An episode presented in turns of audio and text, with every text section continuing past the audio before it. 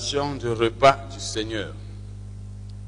La célébration du repas du Seigneur. Avant d'en parler, nous parlerons un peu de la Pâque. Parce qu'on ne peut pas parler du repas du Seigneur sans parler de la Pâque. Puisque c'est le, repas du Seigneur qui a remplacé la Pâque.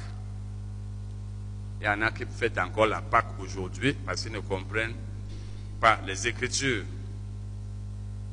Moi-même, il m'a fallu, il y a quelques années, faire des recherches pour comprendre que la Pâque a été remplacée par le repas du Seigneur qu'on appelle aussi la Seine, ou alors la Sainte Seine. Nous allons d'abord voir l'Ancien Testament. Allons dans l'Ancien Testament pour voir l'institution de la Pâque.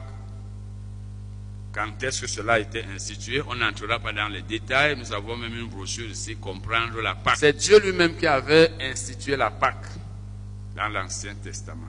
Vous pouvez lire ça dans Exode 12, versets 1 à 14. Lui-même qui a institué la Pâque en anglais, Passover. Donc, vous connaissez bien l'histoire.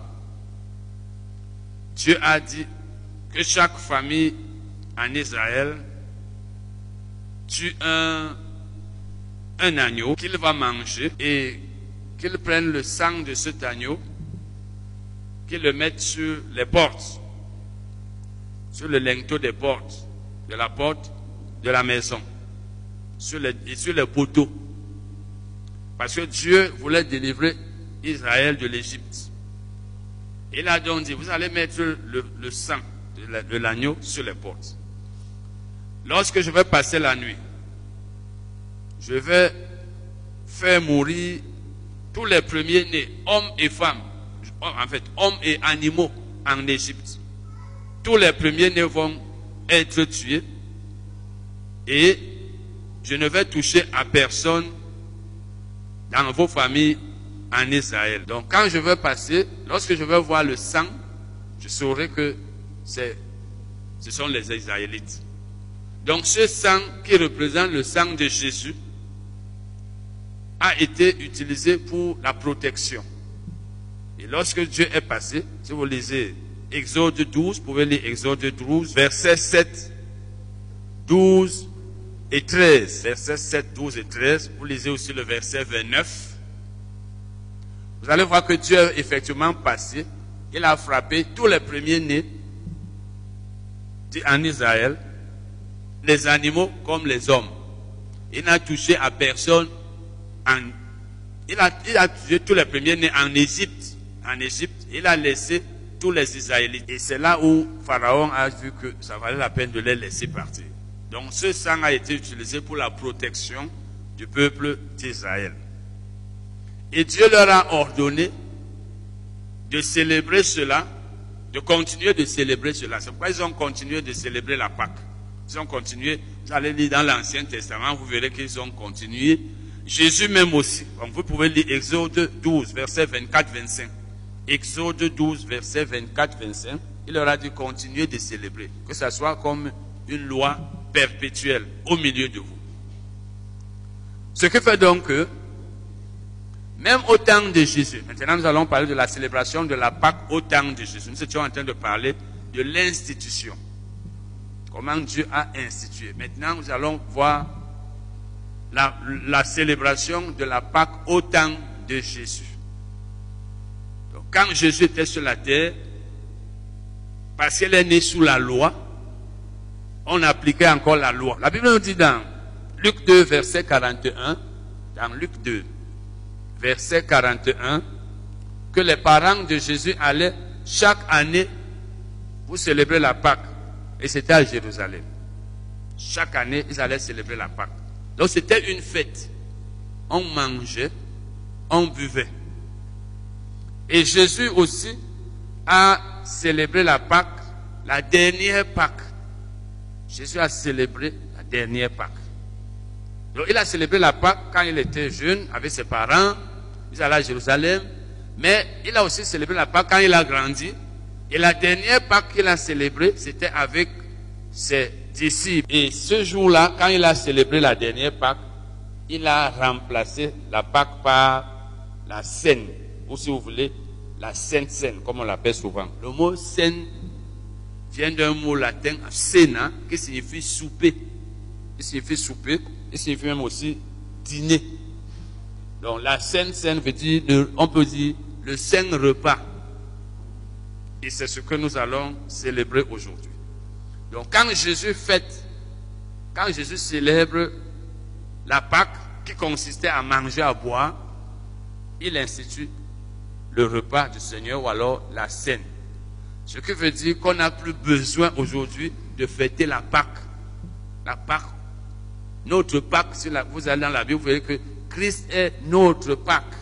On n'a plus besoin de passer une journée manger, boire, comme eux ils le faisaient. Malheureusement, ils sont encore très nombreux sur la terre à fêter la Pâque. Dans quelques mois, l'année prochaine, autour de mars, avril, les gens vont manger, boire. Nous allons donc voir, lisons Matthieu 26. lorsque Jésus a fêté la dernière Pâque. Matthieu 26, verset 1, 2, 17 à 29. Verset 1, 2, 17 à 29. Lorsque Jésus eut achevé tous ses discours, il dit à ses disciples, vous savez que la Pâque a lieu dans deux jours et que le Fils de l'homme sera livré pour être crucifié. Verset 17 maintenant. Le premier jour des pains sans levain, les disciples s'adressèrent à Jésus pour lui dire, où veux-tu que nous te préparions le repas de la Pâque? Il répondit, allez à la ville chez un tel et vous lui direz, le maître mon temps est proche, je ferai chez toi la Pâque avec mes disciples. Les disciples firent ce que Jésus leur avait ordonné et ils préparèrent la Pâque. Le soir étant venu, il se mit à table avec les douze. Pendant qu'il mangeait, il dit, je vous le dis en vérité, l'un de vous me livrera. Il fut profondément attristé et chacun se mit à lui dire, Est-ce moi, Seigneur? Il répondit, Celui qui a mis avec moi la main dans le plat, c'est celui qui me livrera. Le Fils de l'homme s'en va selon ce qui est écrit de lui. Mais malheur à l'homme par qui le Fils de l'homme est livré. Mieux vaudrait pour cet homme qu'il ne fût pas né. Judas, qui le livrait, prit la parole et dit, Est-ce moi, Rabbi Jésus lui répondit, Tu l'as dit. Pendant qu'il mangeait, Jésus prit du pain.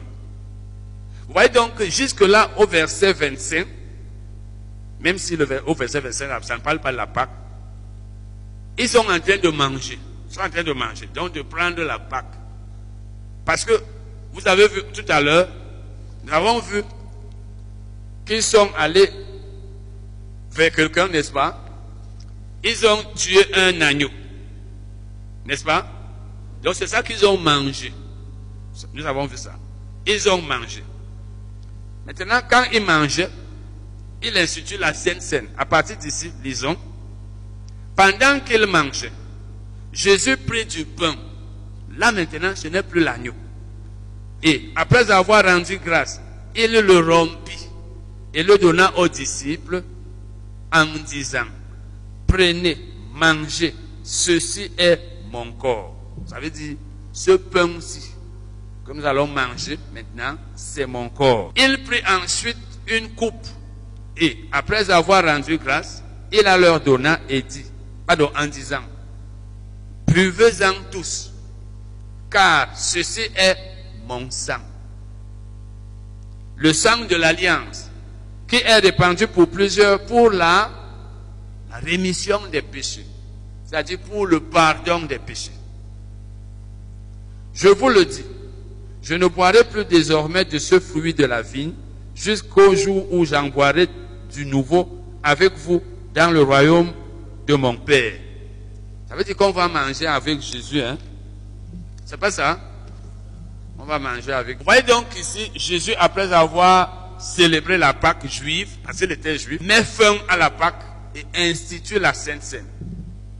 Ce qui veut dire que depuis cette nuit-là, on ne doit plus fêter, manger, boire, disant qu'on est en train de célébrer la Pâque. C'est pourquoi la Bible dit que Christ est notre Pâque. Ce n'est plus le bœuf, ce n'est plus le poulet, ce n'est plus tout ce que nous mangeons aujourd'hui, disant c'est la fête de la Pâque.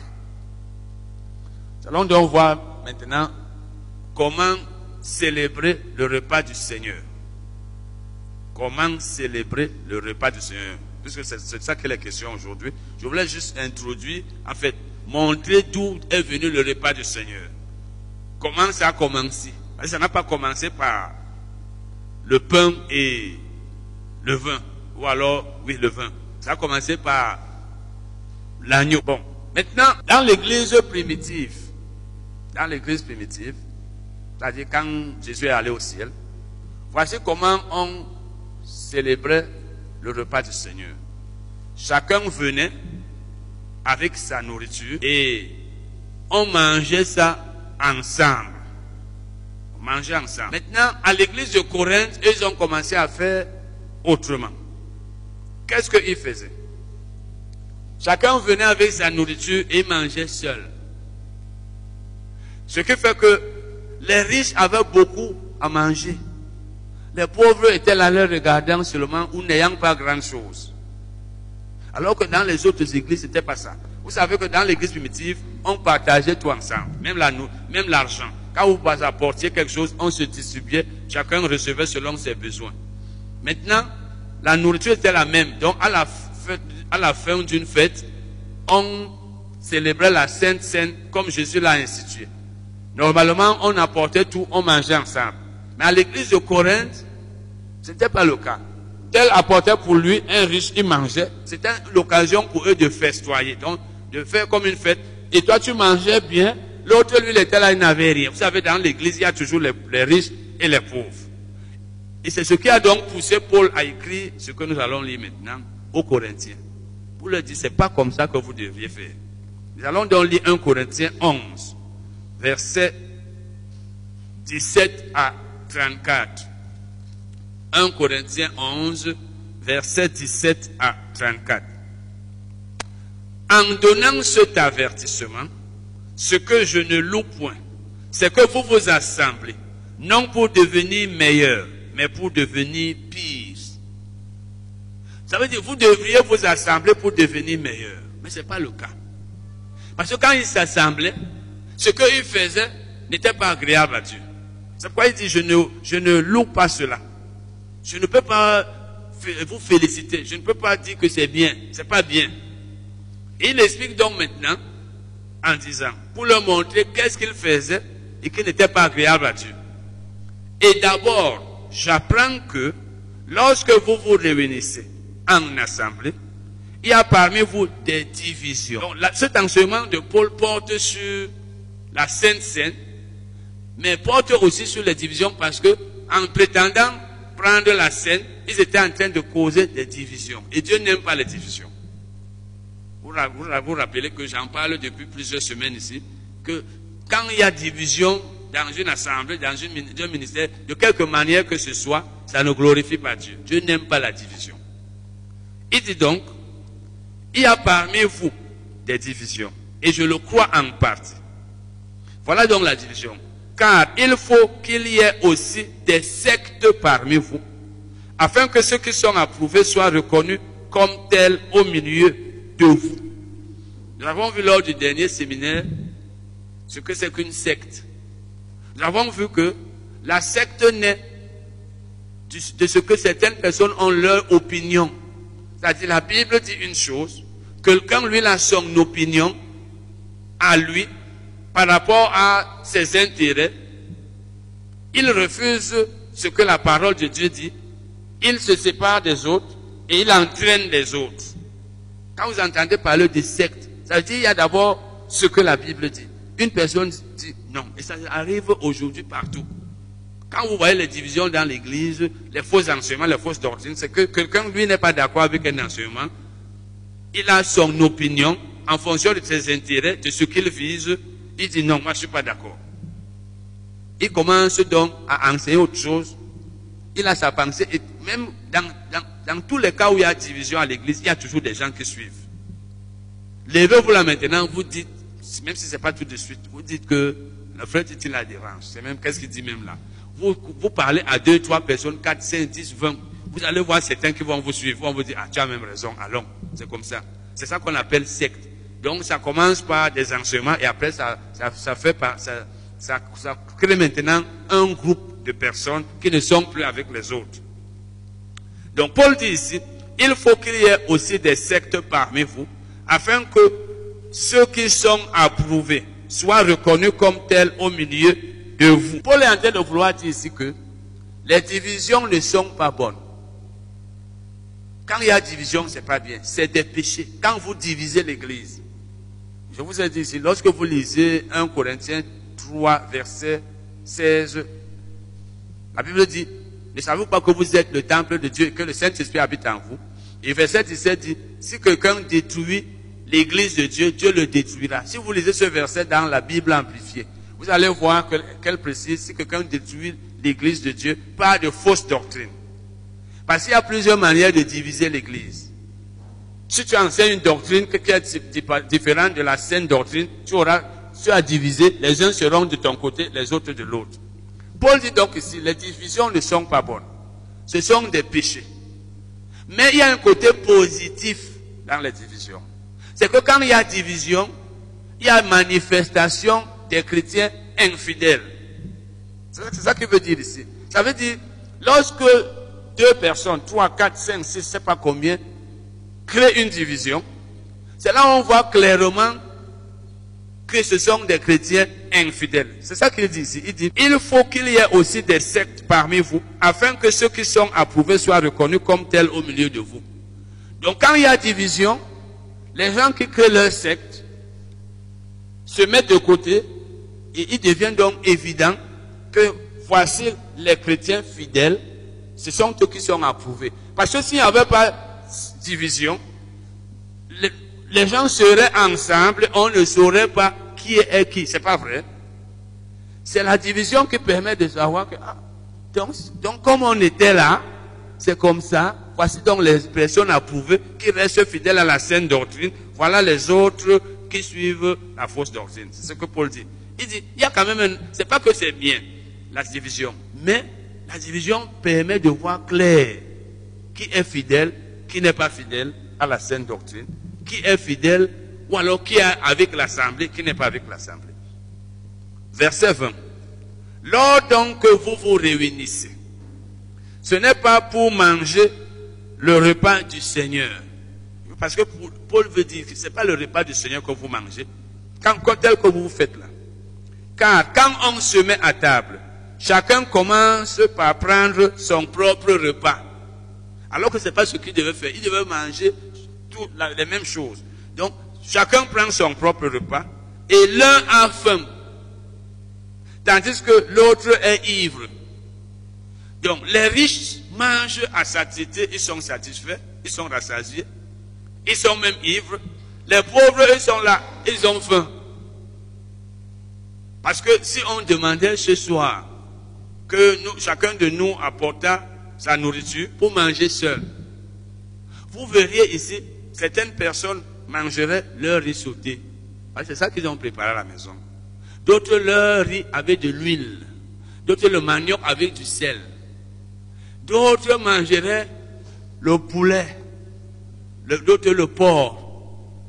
D'autres resteraient là parce qu'ils n'ont pas préparé aujourd'hui, il restera, il regarderait seulement les autres manger. C'est ce qu'ils faisaient donc à Corinthe. Chacun pour soi. C'est ce qu'ils faisaient. Il dit, et vous verriez des autres peut-être boire de l'eau, d'autres avoir du vin, parce qu'ils ont les moyens. Oh, ça ne doit pas se passer à l'église. N'avez-vous pas des maisons pour y manger et boire? Donc si vous voulez manger, boire, faites ça chez vous. Ce n'est pas dans l'église que vous venez montrer que vous êtes riche. Ou méprisez-vous l'église de Dieu. Et faites-vous honte à ceux qui n'ont rien. Voilà. Donc faites honte aux pauvres. Parce que Dieu ne veut pas les gens, Dieu ne veut pas l'injustice et Dieu ne veut pas l'inégalité. Rappelez-vous que dans l'Ancien Testament, lorsque Dieu donnait la manne, il faisait tomber la manne.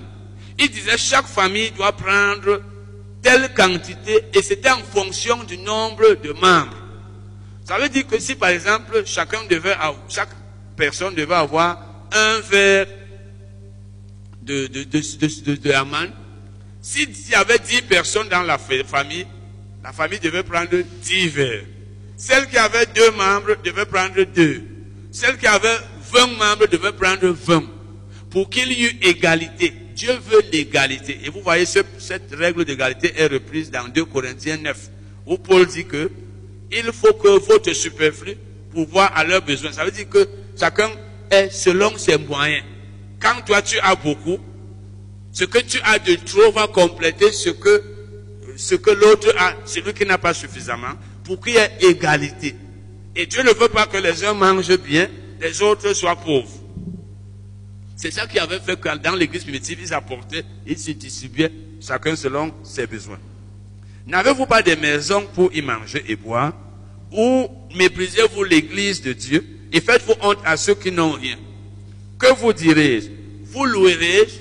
En cela Je ne vous loue point. Donc Paul dit, je ne peux pas vous louer pour cela. Verset 23. Maintenant, Paul veut donc leur montrer que votre façon de célébrer la scène là, le repas du Seigneur, c'est faux. C'est faux, c'est pas comme ça. Il faut donc maintenant commencer à leur dire ce que Jésus lui a dit au sujet de la scène. Comment célébrer la scène? Et il dit donc au verset 23, car j'ai reçu du Seigneur. Et vous allez voir que ce que Paul dit ici, c'est exactement ce qu'on a vu dans Matthieu. C'est ce que Jésus avait fait cette nuit-là. Mais Paul n'était pas là. Je vous ai toujours dit, quand quelqu'un est appelé, le ministère, ce n'est pas nos choses là. Oh, j'ai le diplôme, j'étais à l'école publique. Paul n'a pas été avec Jésus. Paul n'a pas été formé par Jésus comme les gens Pierre et Jean et, Jacques et autres. Mais, Dieu l'a utilisé plus que les autres. Paul n'était pas cette nuit-là. Ce que nous avons lu tout à l'heure dans Matthieu 26. Il n'était pas là. Mais le Seigneur lui a dit ce qu'il a fait ce jour-là. C'est ça donc. Donc Paul avait la révélation. C'est un homme qui parlait comme s'il était là. Regardez, il dit, j'ai reçu du Seigneur ce que je vous ai enseigné.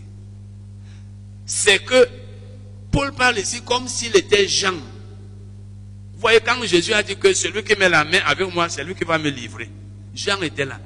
Pierre était là. Jacques était là. Les autres étaient là, les Philippe et autres. Mais Paul, lui, n'était pas là. Mais il nous raconte l'histoire comme s'il était là le jour-là. Parce que Jésus lui a fait savoir cela. Car j'ai reçu du Seigneur ce que je vous ai enseigné.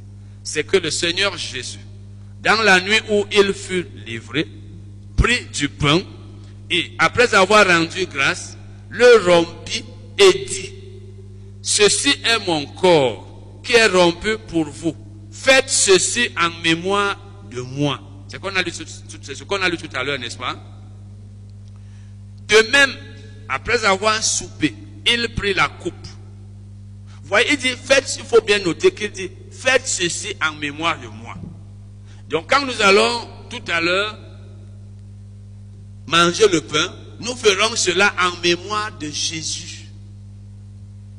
De même, après avoir soupé, il prit la coupe et dit, cette coupe est la nouvelle alliance en mon sang. Faites ceci en mémoire de moi toutes les fois que vous en boirez. Donc chaque fois qu'on célèbre le repas du Seigneur, on le fait en mémoire de Jésus. C'est ça, ça le sens spirituel de la Sainte Seine. On ne fait pas ça juste pour faire. Il faut que quand tu le fais, quand tu prends le repas du Seigneur, que tu saches ce que tu es en train de faire, que tu comprennes l'acte que tu es en train de poser. De même, après avoir soupé, il prit la coupe et dit, bon, j'ai déjà lu ça, verset 26 maintenant, car toutes les fois que vous mangez ce pain et que vous buvez cette coupe, vous annoncez la mort du Seigneur jusqu'à ce qu'il vienne. Ça veut dire, quand nous célébrons la scène, nous sommes en train de le faire en souvenir de ce que Jésus a fait sur la croix, en souvenir de son œuvre de délivrance, de salut, de guérison. Donc quand nous prenons la scène, nous sommes en train de nous rappeler que Jésus est mort sur la croix, que son corps a été crucifié pour notre salut, que nous sommes sauvés, que nous sommes délivrés, que nous sommes guéris, que nous sommes sanctifiés, que nous sommes bénis. Tout ce que Jésus a fait sur la croix, c'est en souvenir de cela, parce qu'il faut que ça reste constamment en nous.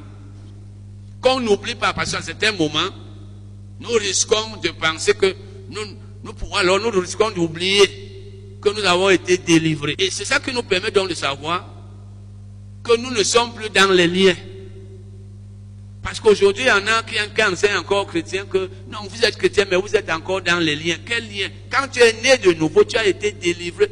J'ai mon livre, je pense que vous le connaissez. Les chrétiens sont sous les malédictions et dans les liens? Quand tu es né de nouveau, tu as été délivré de tout.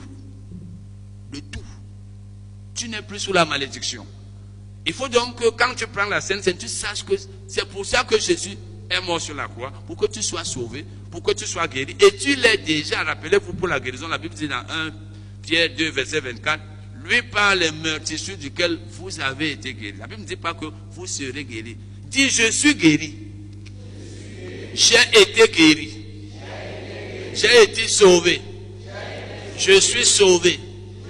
J'ai été délivré. J'ai été sanctifié. Je suis béni. C'est des choses qui ont été faites le jour où tu as reçu Jésus comme Seigneur et Sauveur.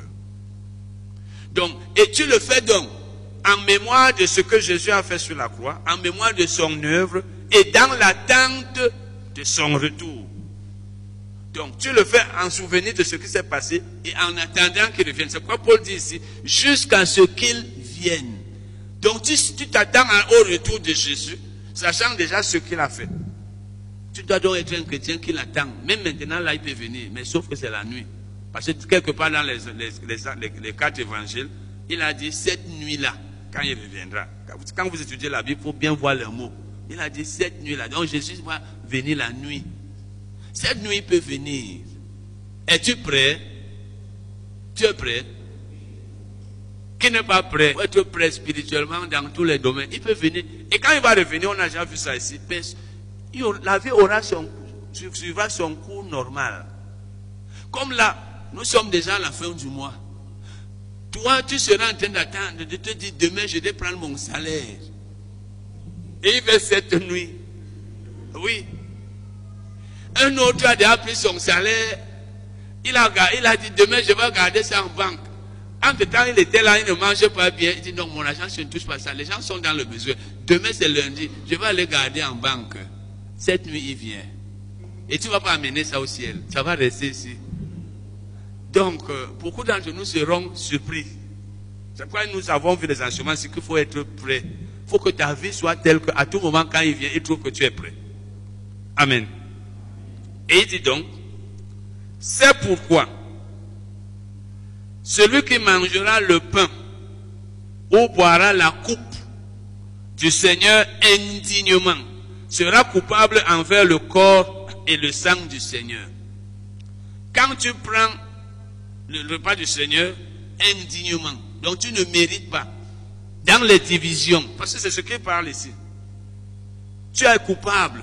C'est pourquoi avant de, prendre la Sainte Seine, il faut que tu t'examines, que tu vois si ta vie n'est pas mauvaise, si tu ne vis pas dans le péché, et surtout si tu ne vis pas dans les divisions.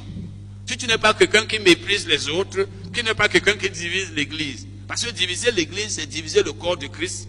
Et la Bible dit, celui qui divise le corps de Christ, Dieu le détruira. Aujourd'hui, c'est parce que Dieu ne répond pas au tic, au tac. C'est pourquoi nous divisons même l'Église. Nous sommes là, nous montons, nous marchons, et rien ne nous arrive, et nous pensons que ce n'est pas un problème. La Bible dit donc ici que la personne mange bon. Et celui qui mange, lisons le verset 29, non, lisons d'abord le verset 28, pardon. Que chacun donc s'éprouve soi-même. C'est-à-dire qu'il s'examine pour voir s'il n'a pas, s'il ne, ne vit pas dans les divisions, s'il ne vit pas dans le péché. S'éprouver ici veut dire s'examiner. Chaque chrétien doit s'examiner quotidiennement pour voir si ta vie n'est pas désagréable à Dieu. Donc avant de prendre la scène, il faut que tu sois en bon terme avec Dieu, que tu sois, que ta communion avec Dieu soit bonne. Que chacun donc s'éprouve soi-même. Ce n'est pas Dieu qui va t'éprouver. C'est toi-même qui dois t'examiner, t'éprouver. et qu'ainsi il mange du pain boive de la coupe. Ça veut dire, avant de venir là maintenant, tu dois t'examiner. Et après, tu peux manger, il n'y a pas de problème. Parce qu'effectivement, si tu vois que tu es coupable quelque part, tu demandes au Seigneur, tu demandes à Dieu de te pardonner. 1 Jean 1, verset 9. Si nous confessons nos péchés, il est fidèle et juste pour nous les pardonner et nous purifier de toute iniquité. La solution est là. Continuons la lecture. Il dit, c'est pour cela qu'il y a parmi vous beaucoup d'infirmes et de malades et qu'un grand nombre sont morts. Donc, parce que vous, vous prenez le repas du Seigneur sans discerner le corps de Christ. Et au sens spirituel, je vous l'ai dit ici, discerner le corps du Seigneur, c'est comprendre qu'il est un. Quand tu discernes le corps, ça veut dire comprendre qu'il est un. Ne pas le diviser. Quand tu divises le corps de Christ, par exemple, tu mets les conflits, tu fais ceci pour que les gens ne s'entendent pas, tu crées les divisions, tu, tu opposes les gens, tu parles mal de tel devant l'autre, l'autre qui n'est pas là est déjà mal vu par l'autre, tu critiques les gens en, leur absence et les autres déjà les considèrent, tu parles des péchés des autres, tu calomnies, etc. Tu es en train de diviser. Quand tu le fais donc, tu dois savoir que tu es en train de pécher. Et Paul dit ici que tu n'as pas discerné le corps du Seigneur. Le discernement du corps du Seigneur signifie reconnaître que le corps de Christ est un. Savoir que nous sommes un et qu'il ne faut pas qu'on se divise les uns les autres. Il dit c'est pour cela qu'il y a parmi vous beaucoup d'infirmes. Ça veut dire s'il y a des infirmes dans l'église, c'est parce qu'ils ne marchent pas dans l'amour, ils divisent le corps du Seigneur, ils vivent dans le péché, ils font des choses qui font que les gens ne s'entendent pas. Il y a donc des infirmes, il y a des malades, il y a même des morts. Vous voyez donc que ça veut dire qu'on peut mourir avant le temps de Dieu. Ces morts-là, ce pas les morts prévus par Dieu. On peut être infirme, on peut être malade à cause des divisions dans l'Église. L'un des plus grands péchés même qu'on puisse commettre, l'un des plus grands dans l'Église, c'est diviser. Personne n'aimerait que ses enfants soient divisés, n'est-ce pas? Qui aimerait que ses enfants soient en train de bagarrer? Si vous savez que c'est quelqu'un qui met un conflit entre eux, tu ne vas pas être content. Il dit donc encore, si nous nous jugions nous-mêmes, nous ne serions pas jugés. Ça veut dire, si nous-mêmes, nous nous examinons, nous voyons nos fautes, nos erreurs, nos péchés, nous les confessons à Dieu et nous les abandonnons, nous ne serons pas jugés. Dieu ne va plus nous juger. Donc on n'aura pas de problème avec Dieu. Notre problème avec Dieu quand nous péchons, c'est que nous ne nous examinons pas, nous continuons comme ça. Parce que celui, ou alors nous nous examinons, mais nous ne voulons pas changer. Rappelez-vous que la Bible dit dans le proverbe que celui qui confesse son péché à Dieu, ou ses transgressions, et qui les délaisse, obtient miséricorde. Mais c'est celui qui les cache qui ne prospère pas. Donc, je dois m'examiner. Est-ce que je marche dans l'amour dans l'assemblée? Est-ce que je suis quelqu'un qui crée les divisions? Est-ce que je suis quelqu'un qui cogne les têtes des gens? Est-ce que je parle mal des gens en présence des autres et en absence de ceux dont je parle, au point où les autres ne vont plus les aimer? C'est le travail du diable. C'est le diable qui oppose les gens. Il, aiment, il aimerait voir les gens bagarrer. Quand tu es chrétien et que à cause de toi, tel et tel ne s'entendent pas, à cause de toi, tel c'est que l'autre a fait telle chose mauvaise, qu'il l'ait faite ou pas, mais c'est toi qui as fait que l'autre sache. C'est toi qui exposes les péchés des autres aux autres. Et toi, tu es content d'exposer les autres. Après, maintenant, il n'y a plus entente. Tu es coupable. Ce qu'il faut, c'est que tu t'examines, tu te juges toi-même, et si tu te juges donc, tu changes, tu ne seras plus jugé. Mais quand nous sommes jugés, il veut dire ici que quand nous sommes jugés par Dieu, parce que nous ne nous sommes pas jugés nous-mêmes. Quand je n'abandonne pas moi-même mon péché, je ne m'examine pas, je continue dans ma mauvaise foi, Dieu alors va me juger. Parce que je n'ai pas voulu me juger moi-même. Et quand je suis donc jugé par Dieu, qu'est-ce qui arrive quand nous sommes jugés par Dieu? Dit, nous sommes châtiés par le Seigneur, afin que nous ne soyons pas condamnés avec le monde. le châtiment de Dieu met fin à la vie. Ça veut dire tu peux mener une vie mauvaise et Dieu te châtie. Tu meurs pour que tu ne sois pas condamné? Parce que si Dieu ne le fait pas, c'est une façon de raccourcir ton mal ou alors de t'arrêter en chemin pour que tu n'ailles pas loin? Parce que le péché peut pousser quelqu'un à perdre même le salut. Et quand tu perds le salut, tu seras condamné avec le monde. Ça veut dire que tu seras jeté en enfer. Pour éviter que cela n'arrive, Dieu te châtie, il raccourcit ta vie. Tu meurs avant le temps, mais tu vas au... C'est bien. Qui aimerait mourir vite, aller au ciel? Non, personne. Donc il faut mieux se juger, abandonner les choses mauvaises, ne pas mettre les conflits, comme c'est le cas ici, ne pas diviser l'Église, vivre longtemps et on ira toujours au ciel. Donc, et là on ne sera pas, euh, on ne sera pas condamné.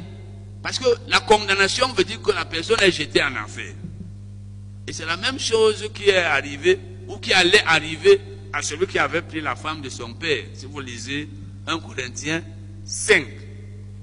Paul a dit qu'un tel homme, verset 5, il dit qu'un seul, qu'un tel homme soit livré à Satan pour la destruction de la chair. C'est-à-dire pour qu'il meure. Parce que quand la chair est détruite, on meurt. Afin que son esprit soit sauvé.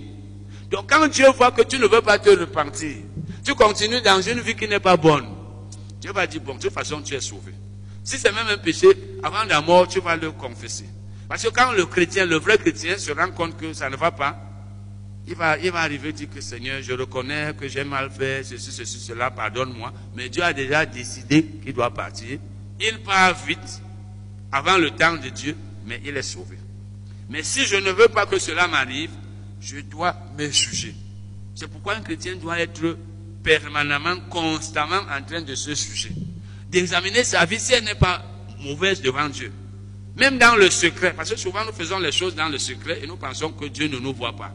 Ou, alors comme les hommes ne nous voient pas. Quand nous sommes dans l'église, nous sommes, je vous ai toujours dit ça, et vous-même vous le constatez de plus, de plus en plus, nous sommes holy, holy, c'est pas ça hein? Saint, quand vous nous voyez la souriant, oh frère Titi, c'était dit, sœur telle, oh tu as une bénédiction pour moi, c'est un ministère, ceci, cela, vraiment le Seigneur contrôle, mais quand certaines situations arrivent, c'est là que tu vois que, hé, donc, dans l'église, je vous ai dit, dans l'église, tout ce qui est dans la Bible est vrai. Quand Jésus parle de la parabole de l'ivraie, pour dire que dans l'église, il y a les faux et les vrais chrétiens. Quand Jésus parle de la parabole du filet, pour dire la même chose.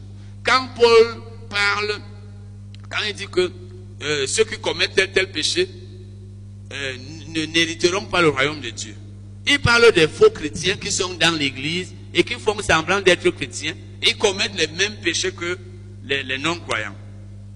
Mais il y a aussi dans l'église les chrétiens sauvés, mais qui ont un comportement ou alors une, des, pensées non différentes de, ceux des, non-croyants. Quelqu'un est sauvé, mais son raisonnement est non-croyant.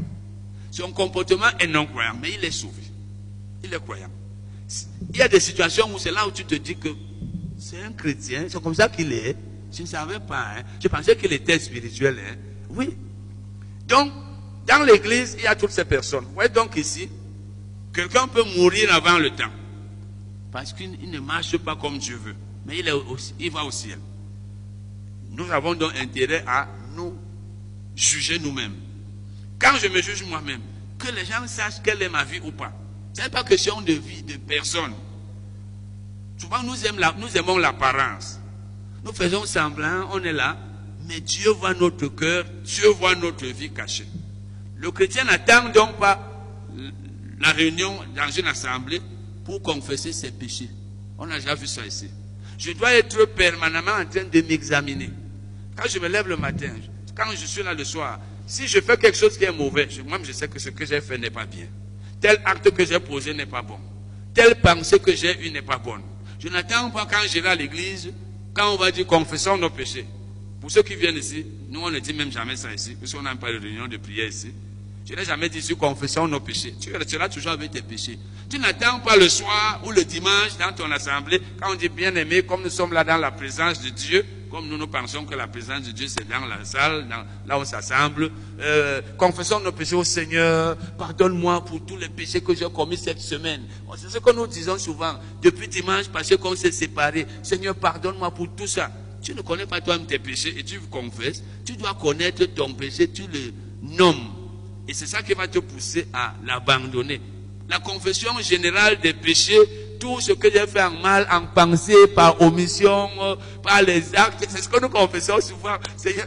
tu vis dans le désordre, dans, dans les, tu, tu, n'as pas de certitude, tu, tu n'as pas de, tu, ne sais pas exactement qu'est-ce qui est péché, qu'est-ce qui ne l'est pas, qu'est-ce que tu as fait. Comment tu sauras donc que tu ne, tu ne dois plus faire telle chose? Un chrétien doit savoir que telle parole qu'il a adressée à son frère n'est pas bonne.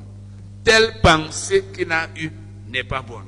Tel acte qu'il a posé n'est pas bon, etc., etc. Et là, quand tu confesses, tu dis, Seigneur, pardonne-moi, Père, pardonne-moi de ce que j'ai eu telle mauvaise pensée. Pardonne-moi de ce que j'ai volé. Pardonne-moi de ce que j'ai fait ceci. Et si tu as offensé ton frère, tu lui dis, pardonne-moi. Demander pardon à Dieu, c'est facile. Nous sommes très forts là. Mais quand pour demander à ton frère. Nous nous voyons trop grands pour aller dire à notre frère, à, notre prochain, pardonne-moi. Donc, lorsque tu te repens, Dieu te pardonne et tu ne seras plus jugé par Dieu.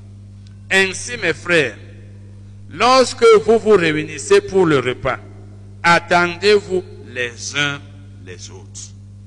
Amen. Donc voilà ce que la Bible nous dit ici.